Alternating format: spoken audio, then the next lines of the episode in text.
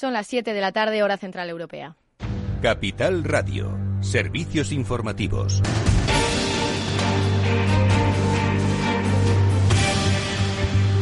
Muy buenas tardes. Eh, repasamos una de las noticias del día. El dato de paro sube en 29.780 personas en un mes de agosto que consigue crear empleo. Los rebrotes y las restricciones de movimientos aplicadas en algunos países han dañado la campaña turística española, lo que se ha reflejado en ese repunte del paro tras el descenso de julio, que eleva el total de desempleados a algo más de 3.800.000 personas, según los datos facilitados por el Ministerio de Trabajo y también el de Seguridad Social. También contarles que tres de cada cuatro trabajadores incluidos en un ERTE ya han salido. Unas 812.000 personas seguían incluidas en un expediente de regulación temporal de empleo al cierre de agosto, algo más de 300.000 menos que en julio, lo que supone que tres de cada cuatro trabajadores que llegaron a estar en uno durante la pandemia ya han salido de esa situación. Y en este sentido, UGT pide incorporar a los trabajadores con seguridad y prolongar los ERTE. Señala que estos expedientes de regulación temporal de empleo están demostrando su eficacia como instrumentos de protección frente a la destrucción de trabajo y empresas. Además, el sindicato también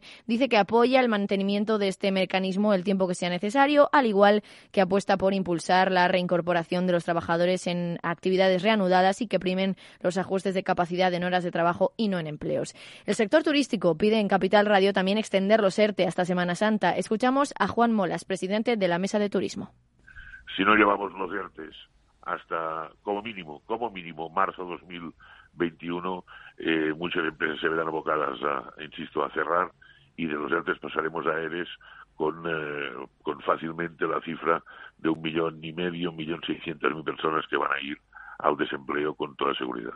En esta línea también se pronuncia Valentín Bote, director de Randstad Research, aquí en Capital Radio. Hay que observar qué sucede durante el mes de septiembre y octubre, porque eh, ciertas actividades que finalizan su dinámica en estos meses, las actividades turísticas, podrían generar un repunte de la variable ERTE. Casi no sería mala noticia porque la alternativa podría ser que hubiera despidos y viéramos más desempleados. Es importante ver qué negociaciones se producen en materia eh, del gobierno con los agentes sociales para la prolongación de estos de estos ERTE, ¿no? Por cierto, el Ministerio de Trabajo ha dicho que va a analizar con los agentes sociales en el marco del diálogo social para prorrogar las condiciones de los ERTE, mantener el importe de las prestaciones que cobran los afectados y que a partir de los 180 días pasan del 70% al 50% de la base reguladora. Vamos con otros asuntos. Tras la primera reunión con Pedro Sánchez, Pablo Casado dice que ve posibles acuerdos con el Gobierno y que por él no va a quedar. Cree que por su parte ha hecho un gran esfuerzo para llegar a acuerdos y que va a prestar el apoyo del PP para arrimar el hombro.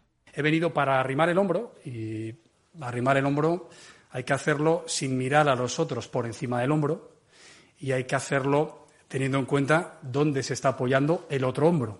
Y si el otro hombro se apoya en un partido radical, como es el caso de Podemos, con los problemas de financiación irregular, de petición de la República y de blancamiento de Bildu, se hace más difícil.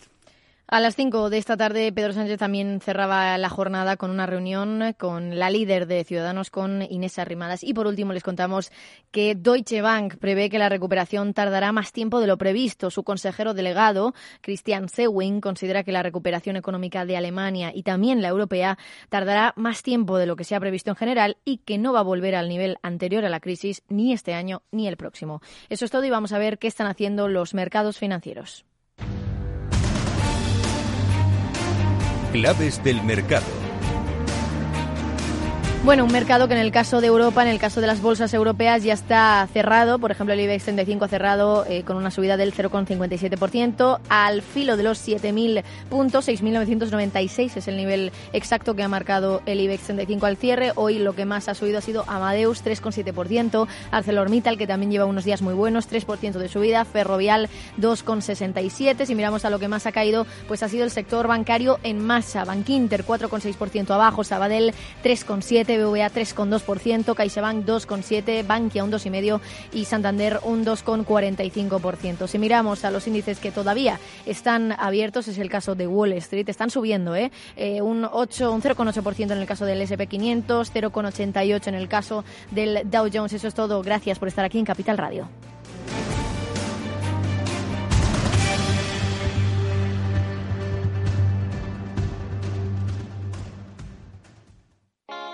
¿Está tu bufete bien posicionado en Google? El 77% de usuarios buscan los servicios que necesitan Internet. Si no te encuentran a ti, encontrarán a tu competencia. En comunicación jurídica llevamos 20 años ayudando a dar visibilidad a empresas del sector legal. Web corporativa, estrategias publicitarias, marketing en redes sociales. Infórmate en comunicacionjurídica.com o en el mail info arroba comunicacionjurídica.com. Comunicación Jurídica. Hacemos visible tu despacho. Riesgo 6 de 6. Este número es indicativo del riesgo del producto, siendo 1 indicativo del menor riesgo y 6 del mayor riesgo. ¿Inviertes en bolsa? Con XTB puedes comprar todo tipo de acciones al contado por solo 0,10%. Invierte en acciones y ETF sin costes de custodia. Infórmate en xtb.es.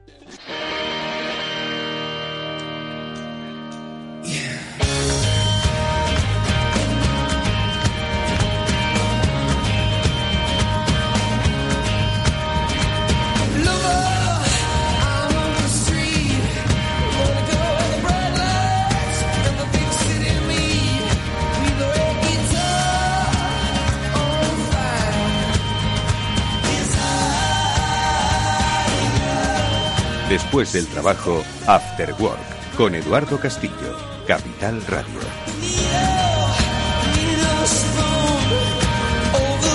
¿Qué tal amigos? Muy buenas tardes y bienvenidos un día más al After Work ya en Capital Radio que comienza hoy muy dispuestos a tratar de entender pues todas las complejidades que nos toca vivir en nuestro mundo, pero en este caso por la vía digital. Y es que estoy seguro de que muchos de vosotros al mismo tiempo que usáis, y ya me explicaréis por qué, pues redes como TikTok o eh, otras que, bueno, pues muestran un poco vuestras eh, intimidades o capacidades, al mismo tiempo estas redes sociales son objeto de luchas estratégicas y geopolíticas.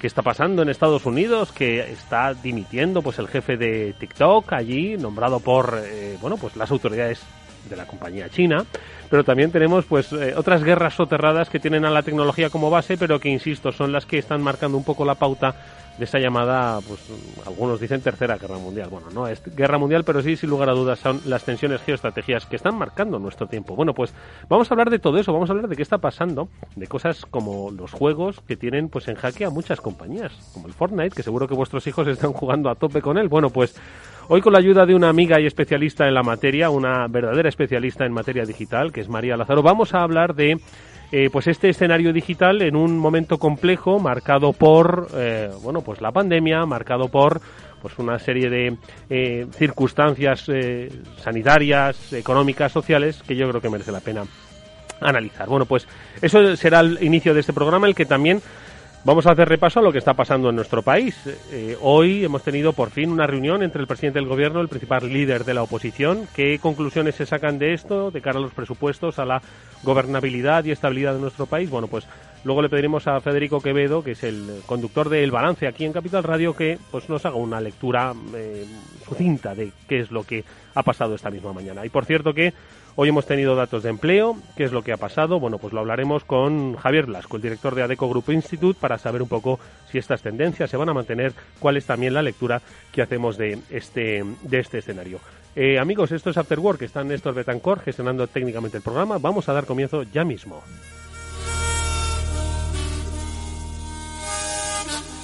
After Work con Eduardo Castillo.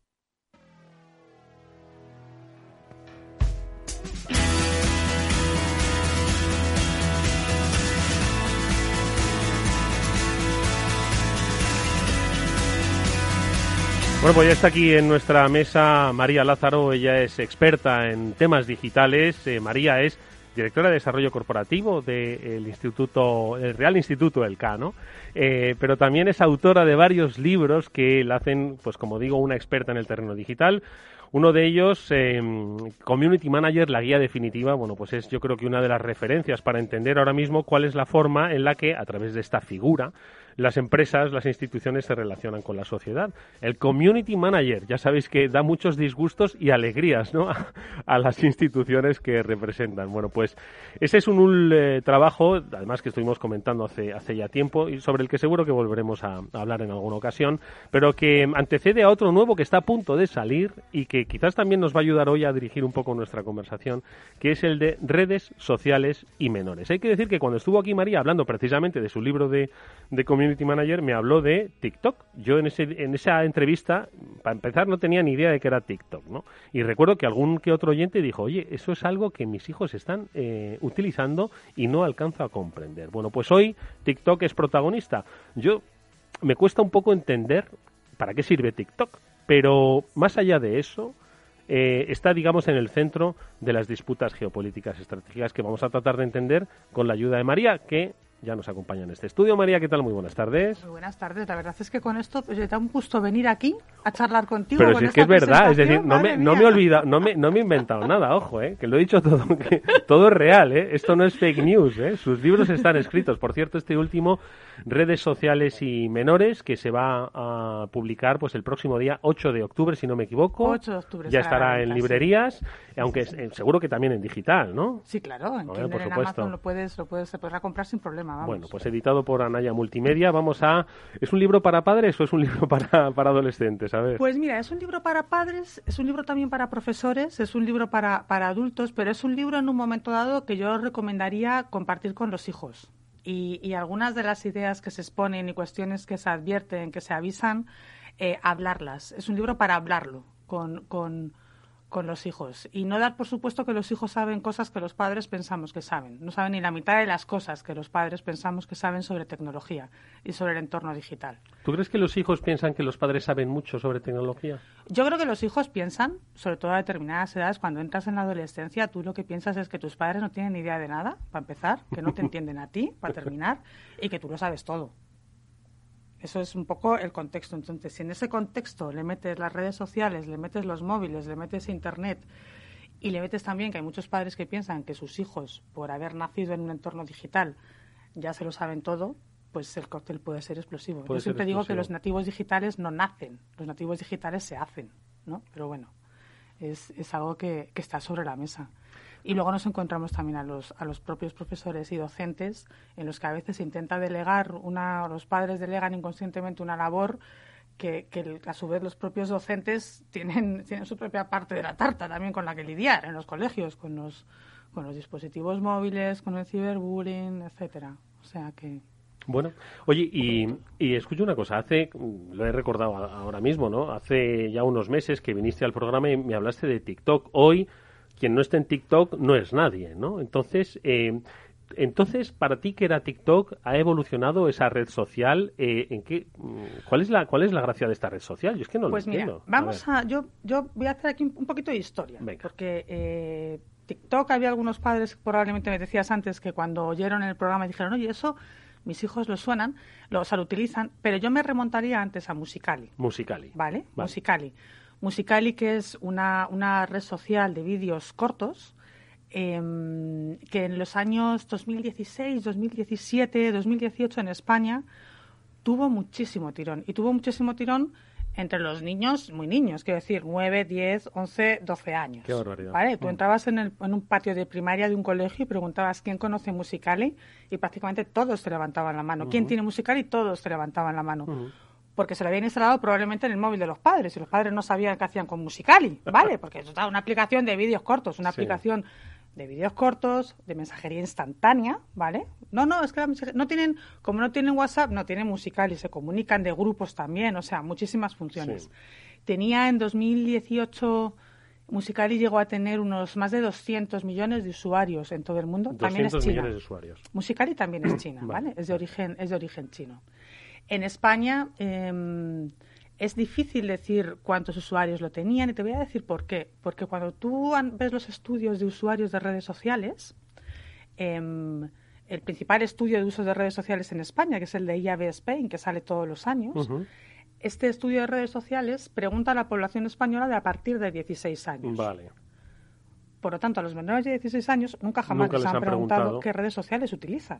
Por lo tanto, pasaba desapercibida, o sea, lo que son los datos visibles Sí, que tú tienes. sí. Pero es lo que te digo, Sí. o sea, los medios no, no lo veíamos y entonces no hablábamos de ello y los padres no lo veían. Y para los padres musical era una aplicación móvil que, que- que se Pues la han descargado y que ni sé lo que, ni, Mm. que, que- pasa. Eso, eso no, no pasa nada, ¿no? Con, con- con esto.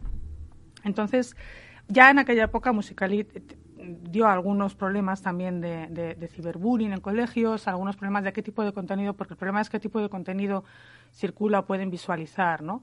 Partiendo de la base de que una aplicación móvil en la que tú grabas tus vídeos, puedes grabar coreografías, puedes expresarte, no es negativo, al revés. Si sabes utilizarla, potencia la creatividad. O sea, aprender a editar un vídeo, a grabar, a, mezclar efectos, es una cosa que puede resultar muy enriquecedora, ¿vale? ¿Qué ocurrió en 2018? ByteDance, que es la propietaria de TikTok, que es China, eh, compró Musicali. Vale. Y en agosto, de, porque TikTok también tenía, compartía funciones muy similares a Musicali. Y en agosto de 2018, TikTok fusionó Musicali. Los doscientos y pico millones de usuarios de Musicali, pasaron a TikTok sin que a nadie les preguntase si querían que sus datos pasaran a TikTok. Y ojo que estoy hablando de agosto de 2018, cuando en mayo ya estaba en vigor el Reglamento General de Protección de Datos de la Unión Europea. En agosto de 2018, tú te levantaste un día, vamos, yo me levanté un día y en mi móvil la aplicación de Musical.ly había cambiado a la aplicación de TikTok. TikTok de manera automática. Y a partir de ahí, TikTok, claro, suma a sus propios usuarios con todos los usuarios de Musical.ly y empieza a crecer muchísimo, suma mucha fuerza. A eso le sumas el ingente consumo digital que ha habido en 2019 y en 2020 con el confinamiento, y TikTok ahora mismo tiene 2 billones de descargas. Se calcula que tiene 800 millones de usuarios en todo el mundo. Sigue con la misma filosofía de vídeos, coreografías, mensajes. Son vídeos cortos, pero vídeos cortos en los que tú puedes hacer duetos, en los que tienes además eh, filtros, máscaras faciales, en los que puedes combinar eh, múltiples opciones, o sea, puedes hacer un montón de cosas con ello. Mm. Tiene una aplicación, o sea, la aplicación de inteligencia artificial en TikTok es también muy importante y muy interesante, no solo por los filtros, sino por el sistema de recomendaciones mm. que tiene, etcétera, mm. ¿sabes? Entonces, y es una aplicación que em, es muy fresca y es muy dinámica. Frente a Instagram, en lo que son siempre como cuidado, el entorno, se suele decir, o sea, un poco si preguntas a los propios chavales, es como en Instagram es el mundo ideal y aquí en TikTok puedo hacer lo que me dé la gana. No tengo que rendir cuentas a, nadie. En TikTok se han creado, o sea, tienes chavales de 16 años en TikTok, como Charlie, Charlie D'Amelio, que tiene 83 millones de seguidores con 16 años. Madre mía. Vale, o sea, 83 millones de seguidores. Se morirían por tenerlo a este muchacho en su. bueno, el mundo de las marcas también, de hecho, ha desarrollado su propia plataforma también TikTok para, para, para publicidad, pero era ahora mismo el entorno de los influyentes. Tienes chavales españoles también que acumulan entre 3 y 10 millones de seguidores con menos de 18 años, ¿eh? O sea, lo que pasa que es un quizás ha pasado desapercibida hasta que ahora se ha puesto en el centro de la, de la batalla, pero TikTok llega funcionando, o sea, los herederos, o sea, los que pasaron de Musical.ly a TikTok y lo que es TikTok llevan dando fuerte muchos años. Pero resulta que ahora TikTok está en, el, en la mesa del, del Pentágono, nada menos, ¿no? Analizando eh, la potencial amenaza que supone para los intereses económicos, eh, comerciales, políticos de Estados Unidos. ¿Qué es lo que ha pasado con TikTok que está vetado en Estados Unidos? Bueno, con TikTok y con otras aplicaciones móviles y con otras tecnologías, ¿vale? Porque WeChat ha entrado también en el mismo saco que, que, WeChat hay que recordar que era, yo no sé, cuando tuve la oportunidad de viajar a China, nos hablaron de WeChat como esa gran plataforma en la que los ciudadanos chinos lo hacían todo. ¿Puede hmm. ser? Pagaban, se relacionaban. WeChat es lo que a Mark Zuckerberg le encantaría tener, ¿vale? Porque tú en WeChat tienes red social, tienes eh, e-commerce, tienes eh, plataforma de pagos también. Tú quieres pedir en, China, tú te quieres coger un taxi, lo pides por WeChat y lo pagas por WeChat, hmm. ¿vale? Pero WeChat es también red social, es una plataforma de compras, es todo integrado. Es un todo. En, en, en WeChat, ¿vale? De hecho, la, opción que nosotros aquí nos podemos descargar no es la misma que se pueden descargar en China, obviamente. Por cierto, un pequeño apunte, TikTok es como se conoce a la aplicación móvil de ByteDance fuera de China. En China se llama Douyin. Douyin, el TikTok se llama Douyin. Tiene otro nombre distinto, el TikTok chino, pero es la misma la misma empresa. Tú hablabas antes de la tercera guerra, la tercera guerra mundial, y que se estaba desatando la tercera guerra mundial. o la cuarta, no sé cuál ya. Eh, guerra mundial como tal, no, pero guerra tecnológica sí aquí lo que hay es una guerra tecnológica em, que el propio Trump inició hace ya varios meses cuando él habló de guerra comercial. Hmm. No sé si recuerdas cuando Trump dijo las guerras comerciales se ganan mucho más fáciles. y las guerras comerciales lo que son es mucho más complicadas y tienen unos, unos efectos a mucho más largo plazo y mucho más sí. Entonces aquí lo que tenemos es un enfrentamiento tecnológico entre Estados Unidos y China, que es una potencia muy fuerte en tecnología. Todos lo sabemos que se ha saltado varios, varios estadios. Entonces, lo que inicialmente empezó como una guerra arancelaria, ¿vale? Que ya muchos en ese mismo inicio advirtieron, esto no es una guerra de aranceles, es una guerra por el control de la tecnología. Ahora ya directamente se ha manifestado en, en toda su fuerza. ¿En qué se ampara la administración estadounidense? Nos dice que es que TikTok y otras aplicaciones chinas almacenan muchos datos personales. Datos personales que pueden ser utilizados para como si solo fuesen las únicas empresas que almacenan datos Claro, porque verás, es que como Facebook, como Instagram, como WhatsApp, como Snapchat, que, por cierto son estadounidenses, ¿no? Claro, bueno, pero estas no almacenan datos. No, ¿verdad? Estas no almacenan datos. Eso es. Claro, estas no tienen datos y no pasa nada con ellos, ¿no? Pero estos sí tienen datos y además nos pueden espiar con, con, con esos datos entonces le ha dado un ultimátum para que venda sus activos en Estados Unidos. Es decir, que se vaya. ¿Eh? Que se vaya. Que lo vendan. Que lo vendan o si no, toda la cadena no podrá operar con, con, ellos. No es la primera, o sea, con Huawei ya también la, les tiene, les tiene enfilados. Em, ¿Qué dice eh, TikTok? Bueno, TikTok lo que dicen es que ellos sus datos los, no, no, los, no los tienen en China, sino que están en servidor de, de Singapur y de Estados Unidos. Mm. Y de hecho, además, TikTok, cuando entró la nueva normativa en Hong Kong del gobierno chino, eh, TikTok abandonó el mercado de Hong Kong. ¿Vale? Eh, y TikTok ha demandado a la administración estadounidense porque dice que no la ha dejado defenderse. Pero seguimos aquí la base, esta pugna por la tecnología. Y la mayor prueba es que China acaba de aprobar una legislación mediante la cual cualquier exportación de tecnología relacionada con inteligencia artificial o con recomendaciones necesitará la aprobación del gobierno chino, porque ahí es donde está la clave, en el tratamiento de datos, pero no tratamiento de datos personales para espiarte, sino para desarrollar todo lo que necesitas en torno a la inteligencia artificial. O sea, para desarrollar realmente la inteligencia artificial tienes que tener una base de datos con las que, con las que trabajar. Y es un campo más de batalla que, que, que se ha abierto ahí. ¿Y tú qué crees? A ver, tú que eres una especialista en esta guerra por la tecnología, eh, cuando dos eh, instituciones, entidades, países entran en conflicto por querer dominar la tecnología, es porque en realidad la tecnología domina las sociedades. Entiendo que el objetivo es ese, ¿no? Tener más controladita a las sociedades. Bueno, o, o controlar a las sociedades, en realidad, ¿dónde está ahora el mayor desarrollo económico? Cuál es la, economía actualmente, dónde está el futuro de la economía y el presente de la economía. De la industria, porque no estamos hablando solo de servicios, estamos hablando de la industria. ¿Vale? Hmm. Entonces, esa, ese es el, punto base que tenemos que tener en cuenta. Aquí un poco, yo creo que la clave también es qué papel va a tomar Europa entre, en esta pugna entre Estados Unidos y China y qué papel puede tomar Europa para desarrollar su, lo que se ha dado en llamar soberanía digital, que ahora también es un concepto que está bastante en, bueno, en discusión. ¿Qué vamos a hacer en Europa frente a estos dos? Porque no olvidemos además. Mirar. mirar y luego, bueno, pues acatar lo que. No, mirar o potenciar tus capacidades también. Mm. ¿No? Sí. Tendríamos, no se trata tampoco de mediar, sino de, de, de ver si puedes desarrollar tú tus propias capacidades, sobre todo porque si sabes que el entorno tecnológico y el sector tecnológico, la inteligencia artificial, es donde está el presente y el futuro de tu economía, tendrás que ponerte a trabajar con ello. Y de hecho, en ello es en lo que está trabajando la nueva Comisión Europea también. Ha marcado esa como una de sus prioridades. Ahora, ¿qué va a ocurrir con TikTok? TikTok ha dicho que ha, seleccionado ya más o menos un comprador, que es la alianza entre Microsoft y Walmart.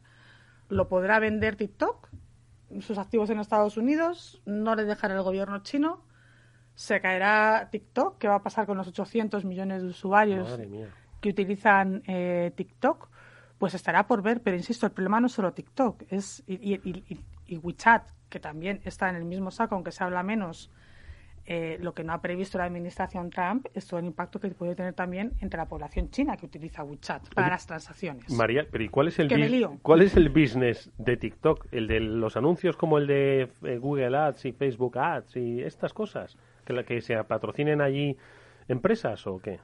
El business de las redes sociales es poder tener tus datos personales para darte anuncios personalizados de cualquier red social, pero no solo la de TikTok, exceptuando LinkedIn, que sí es cierto que LinkedIn ha desarrollado su sistema premium de licencias eh, premium para usuarios particulares. La base de las redes sociales es que a partir de los datos de los usuarios yo vendo publicidad y el usuario se convierte en un objeto posible de venta de publicidad la red social es gratis, pero a cambio lo que yo estoy dando es la posibilidad de que tú me vendas publicidad. Me ofrezcas publicidad, perdón. Ese es el negocio de toda red social. Quiero decir que en este sentido TikTok no es una excepción. Es que todas son así. Oye, pero no puede ser que TikTok sea, eh, vamos a ver, mm, ¿cuántas redes sociales eh, ha habido que ahora, bueno, pues están un poco, no en el olvido, pero sí, bueno, se mantienen, pero ya no está todo el mundo en ellas. Eh, tenemos un consumo muy rápido. Ya Facebook, pues ya hay una generación que Facebook, pues ya no va con ellos, ¿no? Eh, Instagram está ahora en el top, pero no sé si llegará un día en que, bueno, pues que otras generaciones pues ya no se fijen tanto en Instagram y se fijen tanto en TikTok. Vendrá otra que hará de TikTok algo, pues que, bueno, sí, se lo queden otras generaciones, pero, es decir, eh, no puede pasar que dentro de dos años o un año TikTok, bueno, pues ya no sea tan, tan, tan, tan. Puede pasar y, tiene muchas posibilidades o no. Quiero decir, el ecosistema de redes sociales lo que tiene es que las redes sociales nacen, crecen y mueren, ¿vale?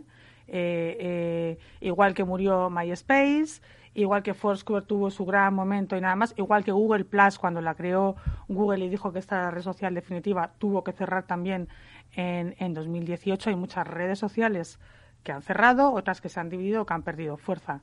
Por lo tanto, ¿de aquí a cinco años TikTok seguirá funcionando y teniendo la misma fuerza? Pues quién lo sabe, pero es que resulta que es que eso no es lo importante. Lo importante es que estoy limitando la capacidad tecnológica o intentando limitar y ponerle trabas a la capacidad tecnológica de un país.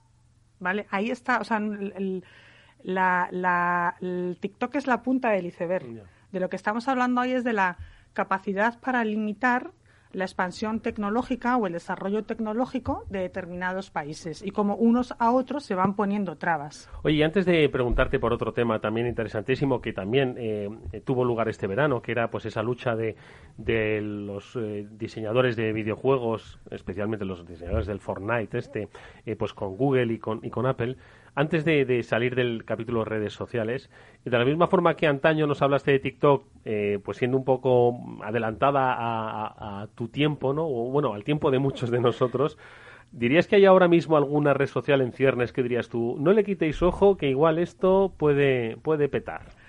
Pues mira, yo, pero es por pura curiosidad, por ver de qué va esto, aunque me suena que es más bien una campaña de marketing, me he descargado Thriller. Thriller. Thriller, para ver. Así es como yo hablaba de la canción de Michael Jackson, Thriller. A ver, ¿qué es eso de Thriller? Pues es la red social de vídeos cortos móviles muy similar a TikTok, que en Estados Unidos intenta ofrecer como una alternativa a TikTok y en la que Trump se ha abierto perfil. Ah. Vale, y tiene varios, tiene casi un millón de seguidores en, poquitos días, ¿vale? Thriller. Thriller que yo, mm, así para acordarme, trilero. Entonces ya, si te acuerdas.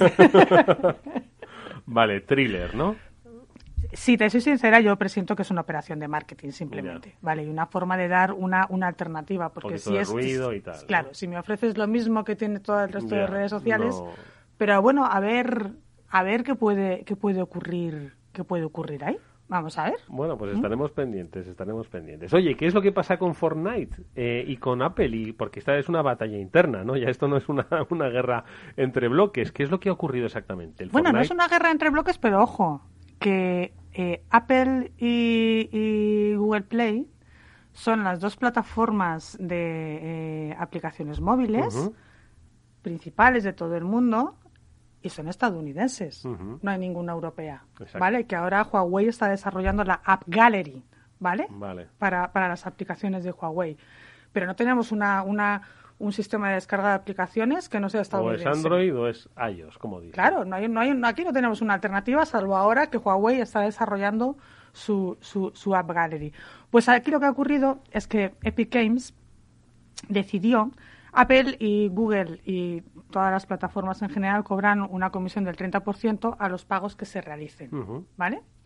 Y tienen como norma que eh, la plataforma puede desarrollar otro tipo de pagos siempre y cuando no se vincule directo, siempre y cuando no sea percibido por el usuario y no se vincule directamente con el propio desarrollador de videojuegos. Entonces, ¿qué ha ocurrido con, con Epic Games? Que para Fortnite decidió eh, desarrollar su propio sistema de pagos para no tener que dar el 30% a Apple.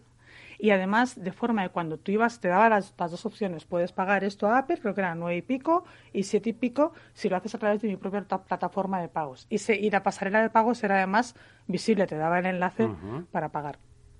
Eso es una violación de las condiciones del servicio de Apple. Y la App Store es de Apple. ¿Vale? Entonces Apple le dijo, en mi plataforma, las normas las pongo yo, te expulso. Es mi plataforma, las normas las pongo yo, te expulso. Eso es. Y Google dijo, pues yo voy a hacer lo mismo porque ocurre lo mismo dentro de mi dentro de mi plataforma. Es decir, si tú vendes en el, yo qué sé, en un corner en el corte inglés, tendrás que ajustarte a las normas que te ponga el corte inglés. Claro, que dice Epic Games, es que esto es un monopolio. Y recordemos que hace poquitas semanas han estado precisamente declarando los grandes, las grandes tecnológicas acusadas de monopolio y que están investigadas tanto en Estados Unidos como en Europa por monopolio. O sea, me estás imponiendo unas normas ¿eh? Que, es que no tengo una alternativa. La Comisión Europea le encantan estos casos. ¿eh? No, pero no solo la Comisión, es que en Estados Unidos también, ¿eh? Están, están, ha tenido que ir, a, que ir a, a, declarar hace nada, unas semanas. Em, ¿Y esto cómo va a quedar? Van a trocear, porque claro, siempre que se habla de monopolio al final se acaba de... de...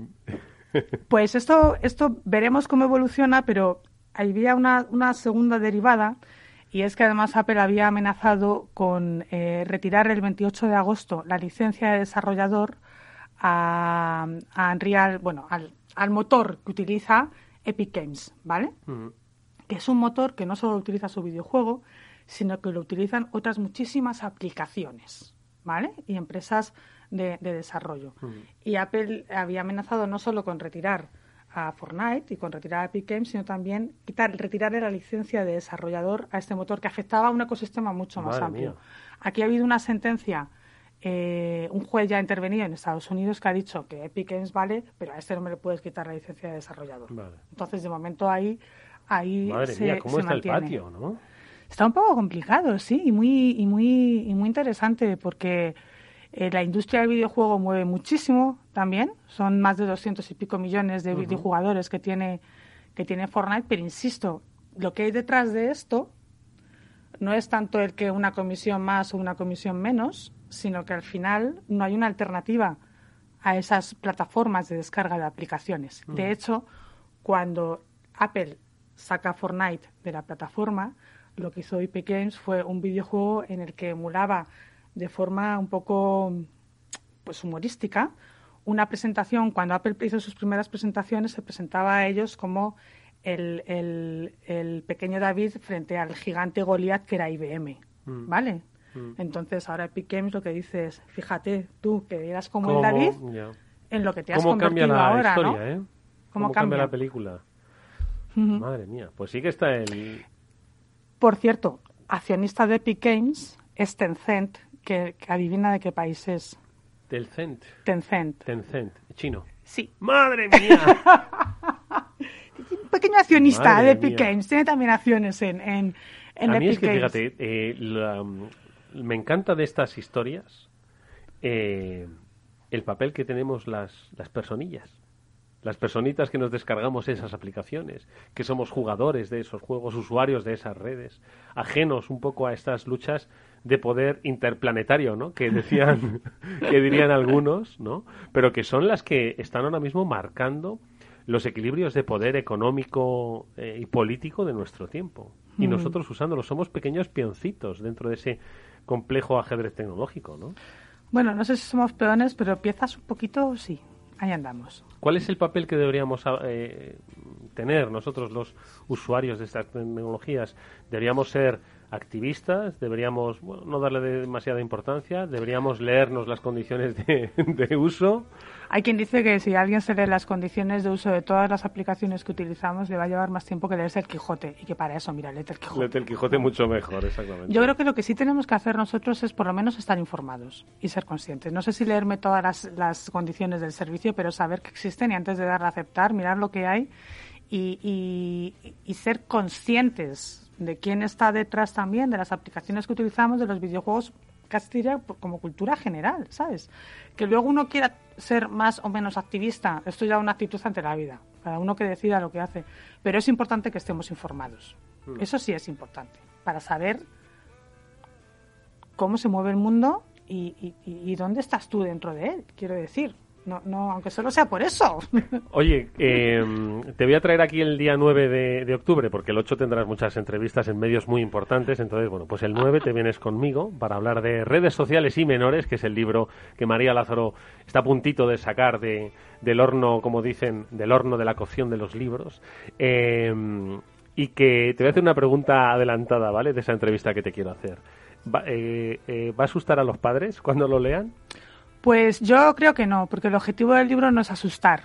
El objetivo del libro es, informar, es contar y además en un terreno en el que parece que las cosas son o blancas o negras, los móviles son buenos o son malos, las redes sociales son buenas o son malas, yo lo que intento es, es eh, aportar los dos puntos de vista y además no solo mi punto de vista, también en el libro He entrevistado e introduzco opiniones de pedagogos, profesores, expertos jurídicos, fiscales también, que dan, ah, que dan su, su, opinión y su punto de vista, expertos en ciberseguridad, ¿vale? Para, para dar esa visión coral sobre eh, personas también psicólogos especialistas en, en, adicciones, ¿vale? Para hablar del tema de adicción a la tecnología, porque yo lo que creo sobre todo es eso, que es importante que sepamos lo que hay, lo que se puede hacer y que tomemos las decisiones y que y que, que mm, nosotros tenemos una labor de educación frente a nuestros hijos, nuestros nietos, nuestros sobrinos o lo que sea, y para ejercer esa, esa educación y ese acompañamiento tenemos que saber nosotros. Ya estoy viendo yo a muchos lectores. Gonzalito, trae el móvil que quiero ver qué es lo que tienes ahí. Bueno, lo hablaremos, no tengáis miedo. María Lázaro, ha sido un placer volver a verte. Igualmente. Muchísimas gracias por habernos aclarado lo complejo de este mundo tecnológico. Te veremos pronto. Hasta pronto. Gracias.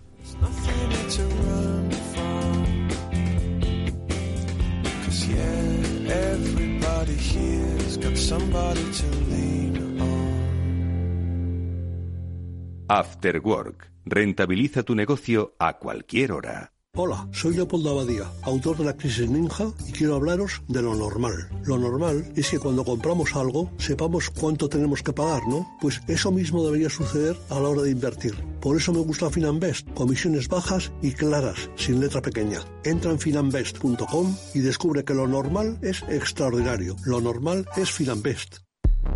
ERTES, ERES, teletrabajo, conciliación, reforma laboral, horario flexible, temporalidad. Nuestro país tiene una tasa de paro muy elevada y la tasa de temporalidad es también muy alta. Todo ello tiene un elevadísimo coste económico y social que no nos podemos permitir. Las claves de la vuelta del trabajo en Capital Radio. Eduardo Castillo en Capital Radio. After Work. Bueno, ahora dentro de 22 minutos eh, volverá a sonar la voz que ahora nos va a acompañar en este After Work, es la de Federico Quevedo, director del Balance en Capital Radio, que va a dar buena cuenta de pues eh, la intensidad del día que ha tenido hoy la política española y otras muchas cosas, también la economía. Nosotros ahora vamos a hablar de desempleo, lo haremos con Adeco Group. Pero antes, Fede Quevedo, ¿qué tal? Muy buenas tardes. Muy buenas, Edu, ¿qué tal? Hombre, hoy un día importante, ¿no? Porque estaba marcado en el calendario. Bueno, lo primero, las vacaciones, ¿qué tal? Bueno, como siempre, fantásticas, cortas. Bueno, como siempre, todas las vacaciones son cortas. Y, raras. Eso sí, raras ha sido un rato, ¿verdad? Sí, han sido raras. Espero que tú también. Eh, pero bueno, creo que has tenido pocas vacaciones. Los oyentes de Capital dan fe de ello. Eh, sí, hemos estado aquí haciendo una edición de verano del balance. No podíamos dejar en un momento como este, con la que estaba, con perdón, con la que estaba cayendo eh, a los oyentes sin mantenerles más o menos informados de todo, así que hemos hecho aquí un pequeño esfuerzo y hemos estado con ellos al pie del cañón. Y efectivamente, como dices, hoy es un día importante, el presidente del gobierno se está reuniendo con los líderes de los principales partidos políticos, o todos aquellos a los que les quiere pedir que de alguna manera le, apoyen, le ayuden, vayan con ellos en, en, eso que se llaman los presupuestos para la reconstrucción. Eh, se ha reunido esta mañana con Pablo Casado. Pablo Casado ya le ha dicho que, que, no, no en principio. También un poco a la espera de ver qué es lo que. claro, eh, Pedro Sánchez tiene esta costumbre de pedir adhesiones sin, decir, para, sin, decir para qué, ¿no? Entonces, el PP también está un poco a la espera de saber qué, en qué consisten esos presupuestos. Y esta tarde se reunía con Inés Arrimadas, estamos muy pendientes porque todavía no tenemos noticias de cómo ha transcurrido esa reunión. Obviamente, Ciudadanos está más favorable a ese acuerdo con el gobierno. Eh, pero si no hay una interferencia excesiva de las posiciones de Unidas Podemos en esos presupuestos, que yo creo que nadie lo quiere, ¿no? O Hmm. nadie lo desea. Es ahora, de hecho, Fede, entiendo que la clave, al final la oposición, bueno, pues eh, hace su papel, ¿no? De oposición y, bueno, pues mm, tiene, pues, creo que mucha más capacidad para eh, negarse o por lo menos plantarse a priori, esperando un poco más, más eh, bueno, noticias o como dices tú, pues, mm, ¿para qué, no? Pero quizás ahora también la clave está, eh, como siempre, en el seno del gobierno de coalición, ¿no? Y en las posturas que van a, a, mm, eh, digamos, eh, acercar o alejar un poco más al PSOE de Unidas Podemos, ¿no? Ahí hubo un momento la semana pasada eh, que Podemos lanzó un órdago, dijeron que ellos no estaban dispuestos a aceptar ningún tipo de presupuesto que el gobierno pactara con Ciudadanos y de hecho eh, am- amenazaron con votar en contra de esos presupuestos. Eh, el gobierno, eh, el gobierno no, Pedro Sánchez, Iván Redondo y compañía eh, dijeron vale, aceptamos el órdago y, y Podemos ha dado marcha atrás. ¿Por qué? Pues porque por una razón muy sencilla porque Podemos sabe que mm, eso que se llama el equilibrio variable de, Pedro Sánchez es perfectamente capaz de, mm, de encontrar apoyos donde, donde nadie más podría hacerlo y que oh, si ellos salen del gobierno pues se quedan sin lo poco lo poco que tienen el poco poder que tienen que no es no es poco es bastante pero obviamente se quedarían sin ese poder. Con lo cual eh, bueno el pulso digamos lo ha ganado Pedro Sánchez Podemos va a estar en esa negociación eh, intentará eh, yo creo que en los presupuestos habrá algún gesto obviamente de cara a la galería eh, para que Podemos lo pueda vender a su electorado pero luego el grueso de los presupuestos tú y yo sabemos que lo van a decidir no aquí, lo van a decidir en Bruselas, que son esos 140.000 millones del fondo, eh, que es, lo- es la parte mollar de ese presupuesto, y obviamente sobre eso no va a, tener- no va a tomar decisiones Pablo Iglesias. ¿Cuál es el escenario que prevés en, en, en cuanto a, al grado de eh, tranquilidad o crispación política de aquí a final de año que va a haber en, en nuestro país, Fede? ¿Cómo... Yo creo que se irá relajando. Es decir, es verdad que el encuentro de hoy con, de Pablo Casado y Pedro Sánchez ha sido. mm, no, el encuentro ha sido cordial, pero, pero no son dos, dos líderes políticos que ahora mismo tengan mucha capacidad de diálogo entre ellos, de entenderse. Aún así, ha habido un acercamiento importante en eso que se ha llamado la Agencia para la Reconstrucción, que va a ser la que, en definitiva, si es si sigue adelante eso, que parece que hay bastantes probabilidades, la que diga o la, o la que defina eh, los de- el destino de esos 140.000 millones. Creo que ese es un paso importante y es interesante. Pero eh, yo me imagino que el, que el nivel de crispación política se va a ir relajando a lo largo de, espero, se vaya relajando a lo largo de los próximos meses. Sí, porque el país lo necesita. Eh, y yo creo que. mm, ¿Pero no crees que la pandemia, que es impredecible, imprevisible, puede hacer saltar por los aires pues esa, esa relajación? Es que puede hacer saltar por los aires todos. Ni tú, ni yo, ni nadie sabemos en estos momentos lo que va a pasar en septiembre y en octubre. Es que no lo sabemos. Yo no me atrevo a hacer una previsión. Porque todos decimos, no va a haber más confinamientos, es imposible. Si hay otro confinamiento, la economía española no lo soporta, que es cierto, no lo soporta. Eh, pero si de pronto mañana nos encontramos con las cifras de, parecidas a las que había en el mes de marzo, eh, algo habrá que hacer. Y ya hay sitios donde está, donde está- hoy, por ejemplo, en Valladolid, Y Salamanca, eh, están en la fase 1 otra vez, están volviendo a encerrarse la gente en las casas. Entonces, eh, esperemos que eso no llegue a toda España, pero las probabilidades de que eso ocurra son altas. Y a partir de ahí, eh, obviamente al gobierno le va a tocar lidiar con un, con un, mm, con una situación complicada, porque le- todos los demás le van a echar la culpa porque ha habido algo que es evidente y es que durante este verano el gobierno ha hecho una cierta dejación de funciones, ¿no? Eh, Fede, y en todo este escenario, eh, pandemia, incertidumbre, negociación de presupuestos, acercamiento de posturas políticas, eh, bueno, eh, un poco de todo que debe tender hacia la normalidad o hacia la teórica normalidad, ¿no? La que nos merecemos los ciudadanos, ojo, ¿eh? No, eh, está el escenario catalán, que por otro lado también, como siempre, pues tiene una historia paralela a todo esto y que, mm, y que pues parece que otra vez vuelven a la carga, pues como siempre, peleados entre ellos, pero dispuestos a pelearse con los demás. Ah, vamos a ver qué pasa. Este mes de septiembre es importante porque es cuando se decide la inhabilitación, que será positiva, obviamente, de, de Quintorra y a partir de ahí sabremos eh, hacia dónde deriva el tema de Cataluña. Eh, si hay elecciones pronto, Evidentemente eso va a marcar la agenda eh, de los presupuestos también en los próximos meses, porque te recuerdo que los, presupuestos se aprueban ahora, pero el trámite parlamentario llega hasta diciembre. Y si las elecciones son después, el Gobierno tendría algo más de margen para encontrar eh, otros socios en Esquerra Republicana, por ejemplo, para poder eh, encontrar por, una abstención, no un apoyo, pero a lo mejor una abstención. Desde luego, si hay elecciones en Cataluña en estos meses antes de Navidad, eh, los presupuestos, que es ahora mismo el objetivo primordial de, de político de, para el país, si salen adelante, salen con el apoyo de Unidas Podemos, de Ciudadanos y del PNV. Eh, dos eh, cuestiones rápidas que seguro también eh, tocarás y tocas de manera habitual. El papel de Madrid. Me da la sensación de que la Comunidad de Madrid, la figura de Isabel Díaz Ayuso, se está convirtiendo como en... me, recuerdo a Asterix, cuando estaban todos los romanos cercando a la aldea gala, ¿no? Pues me da un poco la sensación de que Madrid se está convirtiendo, la Comunidad de Madrid o el gobierno de Ayuso, en esa aldea gala, recibiendo muchos ataques de, escala diferente, ¿no? Sí, es verdad que durante el verano, por ejemplo, tú te recordarás que al principio del mes de agosto o finales de julio, Cataluña era un horror como estaba en, número de contagios y, sin embargo, desde el gobierno, desde las autoridades sanitarias, no se hacía ese hincapié que se hace ahora eh, con estar resaltando constantemente eh, lo mal que está Madrid. Es verdad que Madrid está mal. Eh, pero todavía no estamos ni mucho menos. Y en esto el ministro Illa eh, ha sido un poquito más cauteloso, porque lo ha dicho, ¿no? lo, ha, dejado caer, lo ha dicho claramente, es decir, no estamos en las cifras en Madrid que estábamos en el mes de marzo. El número de contagios es alto, pero no tenemos todavía una situación de presión en nuestro sistema sanitario como si lo había en el mes de marzo. ¿Por qué? Porque aquí, pero ¿por qué pasa eso? Pues porque hay una estrategia política contra Isabel Díaz Ayuso. También es verdad que ella ha hecho de Obélix se tomaba la poción mágica y salía todos los días a atizarle bofetadas al gobierno central. Y ahora está recibiendo también de, la, de su propia medicina. ¿no? Y el otro punto que mm, eh, antes hablabas, ¿no? De las negociaciones de los presupuestos, el papel de ciudadanos, ¿no? Cómo, pues, eh, es cierto que el Ciudadanos de hoy no se parece ni en tamaño ni en, ni en, ni en dirección ¿no? Eh, política a, digo en dirección, en, tomar una dirección, ¿no? obviamente no ha cambiado el, el, liderazgo, ¿no?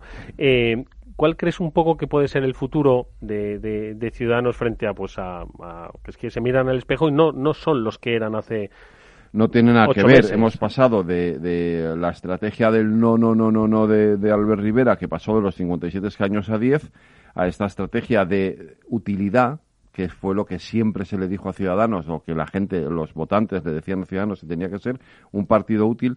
Esta estrategia de utilidad y de moderación que todavía no sabemos qué resultado puede tener. Eh, desde luego el País Vasco lo ha tenido muy malo, en, en Galicia eh, ya lo hemos visto también, pero la clave va a estar, y antes hablamos de Cataluña, la clave va a estar ahí, a ver si Ciudadanos es capaz de recuperar parte del terreno que ha perdido eh, y si la recupera en Cataluña, entonces probablemente lo podría recuperar por lo menos algo en el resto de España.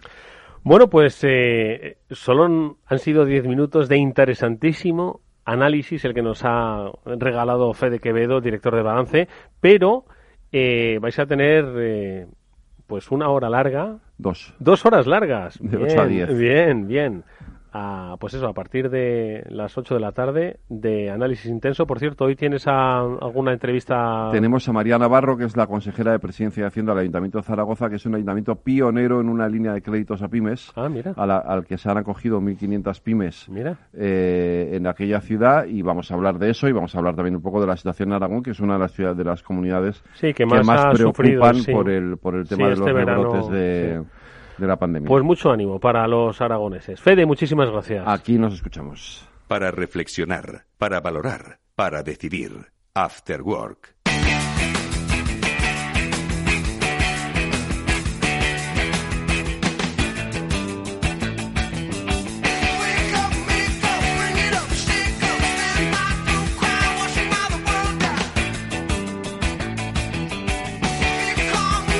Mal dato como era previsible por un lado, pero quizás eh, con más impacto eh, que otros años, el que se ha registrado de las cifras de desempleo. El número de afiliados a la Seguridad Social está en 18.791.300 personas, en 18 millones, perdón. Eh, es una caída del número de afiliados y el número de parados ha ascendido a 3.827.200. Obviamente, como decimos, es un, es un mes malo y raro porque agosto, al final, eh, es donde pues se acaba la temporada de verano y muchos contratos pues, de estos contratos temporales vinculados al periodo estival pues se terminan. Sin embargo, esta lectura dice mucho más allá, ¿no? Porque el impacto de la pandemia, sin lugar a dudas, se ha visto en estos datos. Es algo que queremos comentar con nuestro siguiente y último invitado, con Javier Blasco, que es el director de ADECO Group Institute. Javier, ¿qué tal? Muy buenas tardes. Hola, ¿qué? Buenas tardes. Oye, Javier, no quiere decir que esto se esperaba porque eh, esperar datos del paro, en fin, eh, uno no tiene esa bola mágica y menos esa bola estadística mágica, pero entiendo que por ser el mes que era y por ser la situación que era, eh, pues eran poco menos que esperados, ¿no? Bueno, sí, el mes de agosto es un mes un poco extraño porque normalmente arranca bastante bien porque hay una inercia por su por la, por, la estivalidad, por el turismo, pero es verdad que a medida que ha ido avanzando el, el, mes y a medida que se ha ido produciendo rebrotes, a medida que se ha ido confirmando que el turismo internacional no iba, no iba, no iba a tener ningún tipo de empuje, efectivamente era más o menos esperable. Es decir, las cifras que hemos tenido con esa, con ese nuevo crecimiento del desempleo, con esa escasísimo, ese escasísimo crecimiento en afiliación con respecto a años anteriores, si nos comparamos con el año anterior, evidentemente las cifras son terroríficas, no estamos hablando de medio millón de personas eh, más desempleadas, eh, más de 700.000 personas mm. o menos de 700.000 personas afiliadas. Las cifras son malas, pero efectivamente yo creo que eran cifras que se esperaban. Eh, de todas formas, esto es una señal de, alarma. Ya empiezan las señales de alarma, pues en uno de los de los de las áreas, ¿no? Que, más se ve afectada, pues por las las crisis económicas es el sector del empleo. ¿Cuál es un poquito vuestra previsión o vuestra idea de lo que puede suponer el mes de septiembre. Es cierto que estamos un poco a la expectativa, eh, las previsiones, obviamente, ¿no? de, caída de, del crecimiento eh, de los países OCDE, bueno, pues ya se han dicho, ¿no? Y, son las equivalentes a lo que ha supuesto pues un confinamiento, el freno de una actividad, ¿no? Absolutamente radical, ¿no? Pero ¿cuál es un poco vuestra previsión, Javier, de cara al mes de septiembre y en definitiva a lo que resta de año?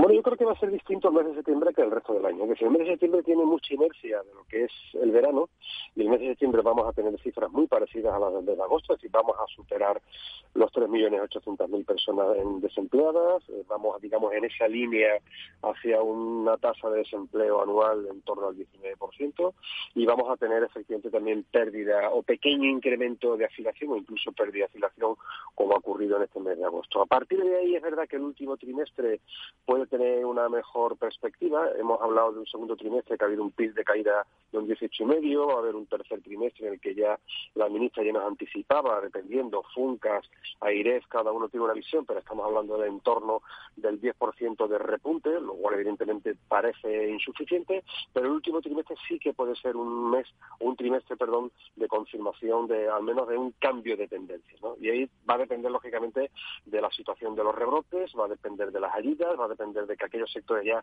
casi de manera quirúrgica que lo necesiten tengan el soporte desde el punto de vista de los ERTE ¿no? Eh, necesario y el resto de ayuda, lógicamente, para los sectores que ya tímidamente están avanzando puedan tener mucha más mucha más potencia, porque si no lo que hace falta, evidentemente, es recobrar actividad, crear empleo, porque el resto de cifras eh, macroeconómicas, como son el consumo, la inversión, empiezan a resentirse también. España es un país que con eh, escasos crecimientos de PIB crea mucho empleo históricamente, pero claro, eh, la capacidad de consumo también se, agota, la incertidumbre, el miedo ya existe y tenemos de alguna manera que, estabilizar todas las variables del enfermo, si me permitís la metáfora. Mm. Javier, entiendo que como siempre, pues de cara a estos escenarios, ¿no? Que sin lugar a dudas se están viniendo venir, ¿no? Es cierto que tenemos una serie de políticas que, bueno, pueden funcionar de manera más eficaz, ¿no? Si cabe, ¿no? Pero que en cierto modo, bueno, pues han han sido claves, ¿no? Pues un poco también para, para la supervivencia de las empresas, como puede ser la, la, aplicación y la prolongación de los ERTES, pero entiendo que se necesitan muchas más medidas para una situación excepcional. Es decir, lo que ha generado la pandemia es algo que, aunque nosotros hayamos podido tener crisis y crisis de empleo, ¿no? Como, como llegamos a tener en, en el año 2008, 2000, de 2008 2012, ¿no?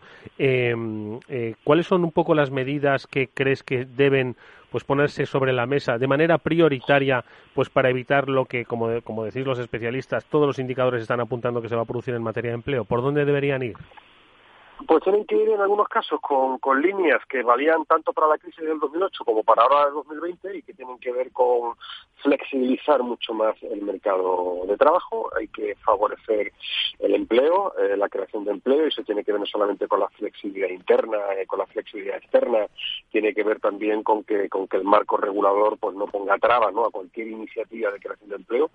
Tiene que ver con algo muy importante que es trabajar también sobre la estructura de la población, y ahí estamos hablando de que los jóvenes tienen más del doble de la tasa de desempleo y mm. siempre se repite un poco el, el, mismo el mismo la misma tendencia y aquí tiene que ver con políticas activas de empleo, tiene que ver con intermediación, tiene que ver con apostar por la formación, ahora más que nunca, y no solamente dedicar el dinero público a pagar, que es importante, prestaciones, subsidios, mantenimiento de ERTES, repito, de manera quirúrgica, para los sectores que sí o sí sepamos que no van a tener oportunidad de recobrar la actividad a lo largo del último trimestre del año, pero hace falta también invertir muchísimo en la recualificación de las personas.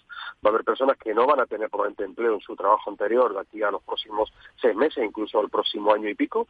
y a partir de ahí también favorecer la intermediación, es decir, la temporalidad es importante. Se, se destruye mucha más temporalidad que contratación indefinida. Es verdad que tenemos altas tasas de temporalidad, pero es verdad que la contratación de duración determinada en España también, igual que en cualquier país, eh, genera y favorece esa flexibilidad y esa adaptación, con lo cual al final hay que tocar muchas teclas, todas son necesarias, políticas activas, reducir impuestos, eh, favorecer menores cotizaciones, siempre y cuando eso favorezca la creación de empleo y, como decía, medidas de flexibilidad. Es decir, ahora más que nunca la normativa laboral, la normativa del tipo que sea, tiene que favorecer el emprendimiento y la creación de empleo. Mm.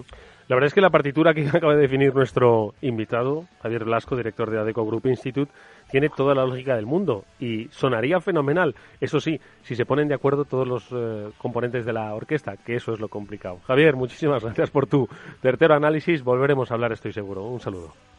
Gracias a vosotros, un saludo. Buenas tardes. Bueno, y ya con esta reflexión interesantísima, ¿no? Sobre pues cuáles son los escenarios laborales que, eh, a los que se va a enfrentar nuestro país en los próximos meses, tienen, eh, bueno, está muy bien definido. Nos lo ha hecho eh, nos lo ha puesto muy claro Javier Blasco, como hemos dicho, el director de ADECO Group Institute, con el que ya vamos a despedir nuestro programa esta mañana, que volverá como siempre a las 19 horas aquí en la sintonía de Capital Radio. Estaba Néstor Betancor gestionando técnicamente el programa. Nos vamos a ir un poquito antes para que disfrutéis de la buena música con la que siempre nos suele dejar, que muchas veces de tanto hablar no la acabamos de escuchar. Así que con ello os dejamos amigos. Hasta mañana.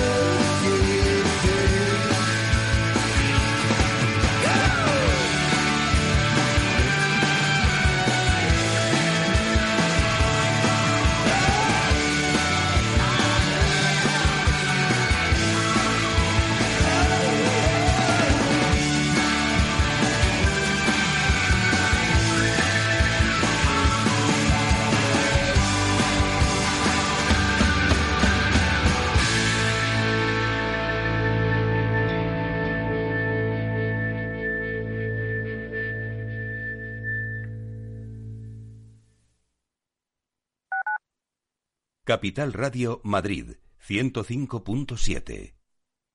Esto te estás perdiendo si no escuchas a Luis Vicente Muñoz en Capital, La Bolsa y la Vida.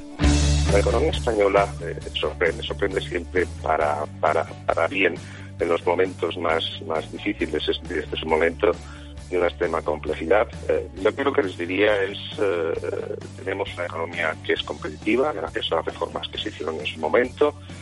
Yo creo, estoy convencido que la economía española pues se votará y volverá a generar empleo con intensidad y volveremos a crecer por encima de la media.